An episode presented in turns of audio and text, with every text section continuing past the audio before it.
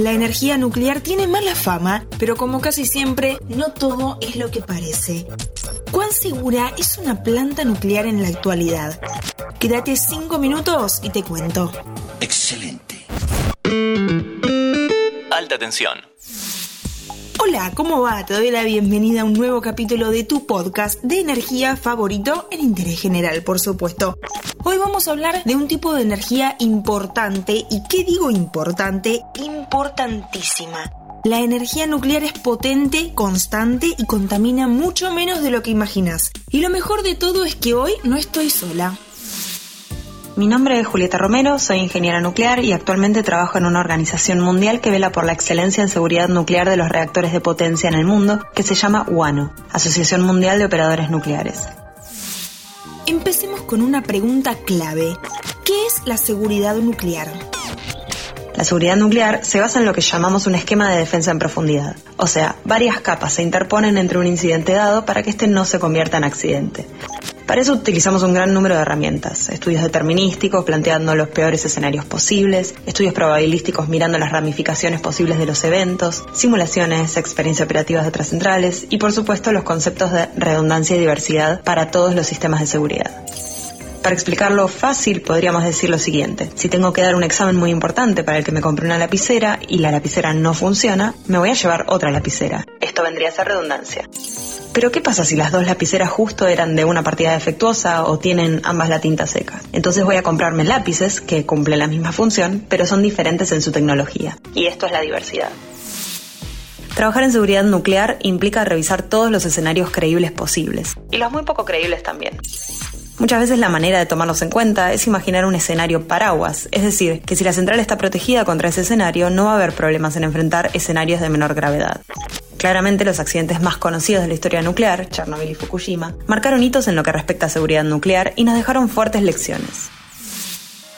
¿Cómo se modificaron los sistemas de seguridad después de los desastres nucleares más terribles de la historia? A partir de Chernobyl hubo un sacudón mundial en cuanto a seguridad nuclear. Y aquí se aprendió muchísimo sobre cultura de la seguridad nuclear. La importancia de tener la libertad de cuestionar a la autoridad si una decisión no es conservadora. A reforzar los elementos de prevención de error humano, como reuniones pre y post trabajo, chequeo de pares, cuando vamos a hacer una actividad, y una gran revisión de diseño de este tipo de centrales nucleares. Fukushima, por otro lado, tuvo un gran impacto en cuanto a la mejora en el manejo de emergencias y el máximo accidente creíble. Hubo mejoras en articulación entre organismos de respuesta a la emergencia externa e interna, revisiones sismológicas del suelo y chequeo sísmico de los componentes de seguridad. ¿Existe algo así como la cultura nuclear? ¿A qué remite esta noción? La cultura de la seguridad nuclear se define como los valores y comportamientos fundamentales que resultan de nuestro compromiso colectivo para poner la seguridad nuclear por sobre cualquier objetivo de desempeño, para asegurar la protección de la gente y del medio ambiente. Las tres dimensiones principales de la cultura de la seguridad para nuestra industria son el compromiso individual con la seguridad, el compromiso de los líderes con la seguridad y los sistemas de gestión que velan por la seguridad nuclear. Al compartir esta cultura de la seguridad nos beneficiamos todos, ya que la tomamos como prioridad en todo lo que hacemos. Nuestras decisiones y acciones están dominadas por el famoso safety first, o sea, la seguridad primero. Para cerrar, ¿qué podemos decir respecto de la importancia del desarrollo nuclear para la matriz energética?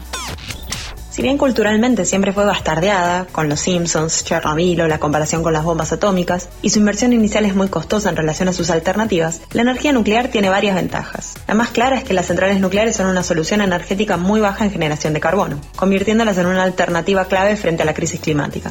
En los últimos 50 años evitó la generación de aproximadamente 74 gigatoneladas de dióxido de carbono, que es el equivalente a casi dos años de emisiones globales relacionadas con la energía. De hecho, recientemente fue declarado que será muy difícil alcanzar los objetivos de descarbonización si no tomamos en cuenta la energía nuclear como parte de la solución. Otra cosa también es que no dependen de las condiciones climáticas y generan energía de manera estable y predecible satisfaciendo la demanda energética de base. Tienen alta densidad de energía, o sea que requieren poco espacio para generar mucha energía, y es una alternativa a los países que no tienen los recursos naturales para sostenerse 100% con renovables. Si algo queda claro es que la energía nuclear es una de las industrias más controladas del mundo. Gracias Julieta y gracias a vos por escuchar. Yo soy Anto Liborio. Nos encontramos en el próximo episodio de Alta Tensión. No te vayas sin seguirnos. Entra al perfil de interés general y activa la campanita.